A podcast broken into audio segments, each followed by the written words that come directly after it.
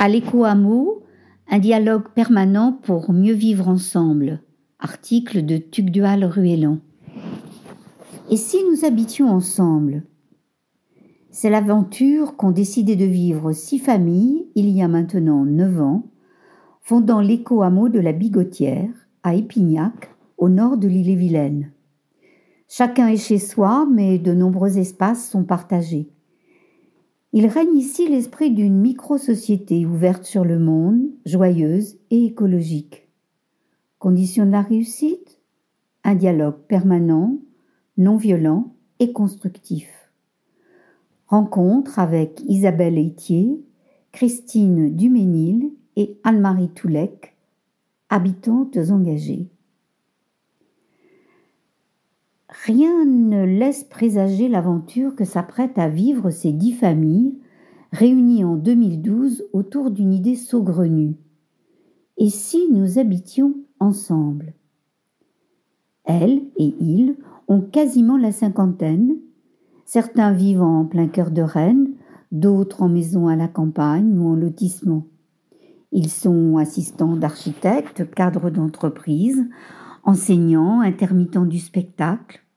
Ils partagent déjà une amitié profonde et ont pour habitude d'organiser des activités de bricolage, des loisirs familiaux, parfois aussi des voyages. Les enfants ont quitté les foyers ou sont en train de prendre leur envol. Le projet se discute entre adultes. Finalement, six familles décident de s'engager. Une fois par mois, elles vont alors se réunir pour imaginer leur avenir. Qu'avons-nous envie de construire ensemble? Que souhaitons-nous partager? Et aussi, que, que n'avons-nous surtout pas envie de partager? Ce que nous avons en commun, disent-ils, c'est ce désir de faire des choses ensemble. Nous ne voulions pas nous laisser imposer un mode de vie par la société extérieure. Nous souhaitions habiter autrement, être responsables de notre habitat, diffuser ou rayonner une micro-société plus humaine, plus joyeuse, plus écologique. Notre démarche n'avait rien à voir avec les idéaux des communautés des années 1968. Habiter ensemble, certes, mais avec un chacun chez soi et surtout une ouverture à l'extérieur et au voisinage. En 2016, les six familles fondent une CSI, SCIA, Société civile immobilière d'attribution. Chaque foyer, désormais sociétaire, dispose de son chez-soi et en même temps d'espaces communs. Contrairement à la copropriété, chaque entrée dans la SCIA est conditionnée par l'acceptation des six sociétaires. Une charte est définie spécifiant les engagements mutuels. Après avoir sillonné la campagne, les sociétaires jettent leur dévolu sur la ferme de la Bigotière à Épignac, non loin de Dole de Bretagne. L'exploitation vient de cesser son activité et toutes les terres ont été redistribuées. Elle dispose d'une maison d'habitation et de plusieurs bâtiments attenants ainsi que de 4 hectares et demi de bonnes terres.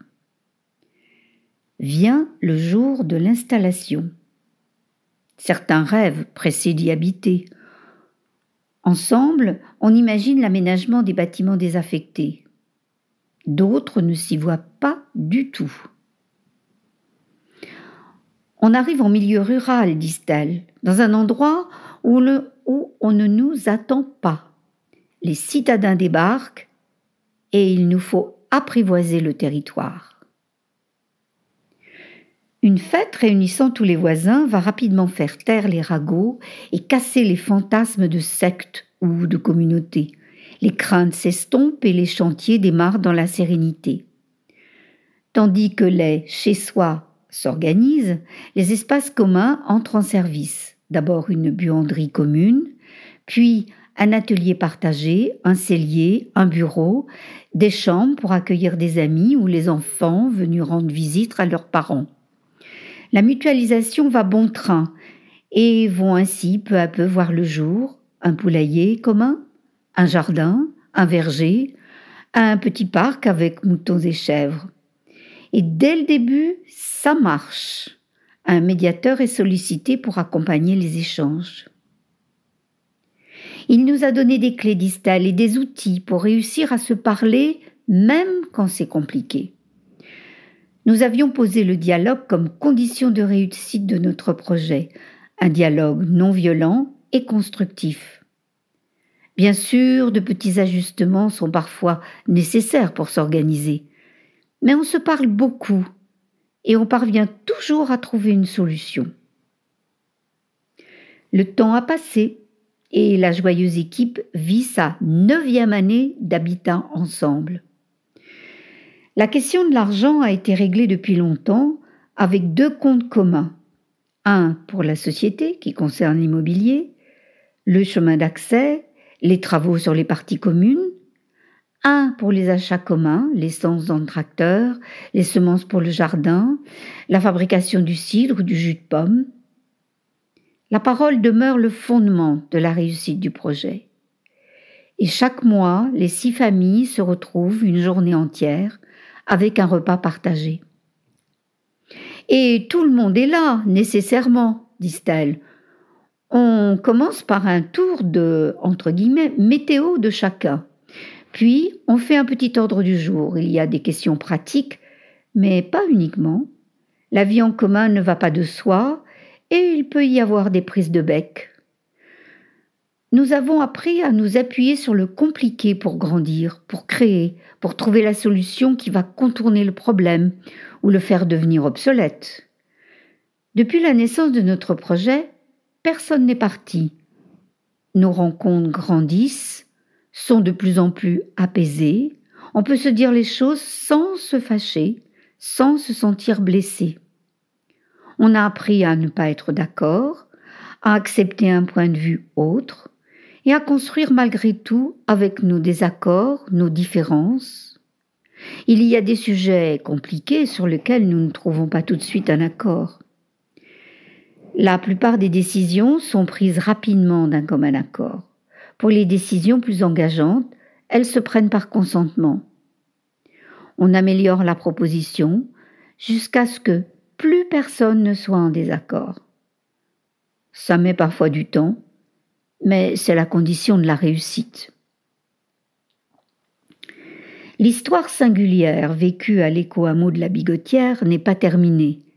Elle se tricote au jour le jour entre les amis réunis, les enfants et petits-enfants qui ont plaisir à venir à Épignac, mais aussi avec les gens autour.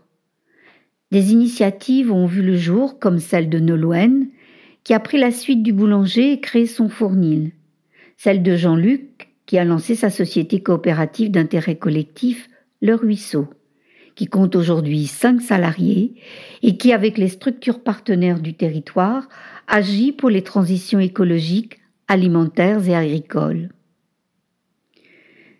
La vie se poursuit, disent-elles.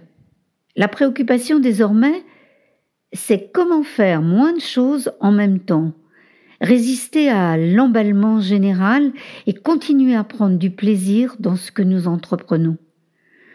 Nous voulons rester disponibles à nos proches, nos amis, nos réseaux. Aucun regret. Nous sommes tous heureux du choix que nous avons fait il y a maintenant presque dix ans.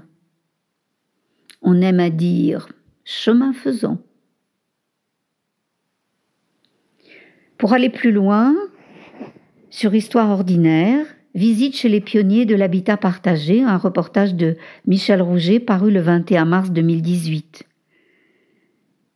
L'habitat partagé, ou groupé, solidaire, participatif, autogéré, se développe partout depuis une dizaine d'années.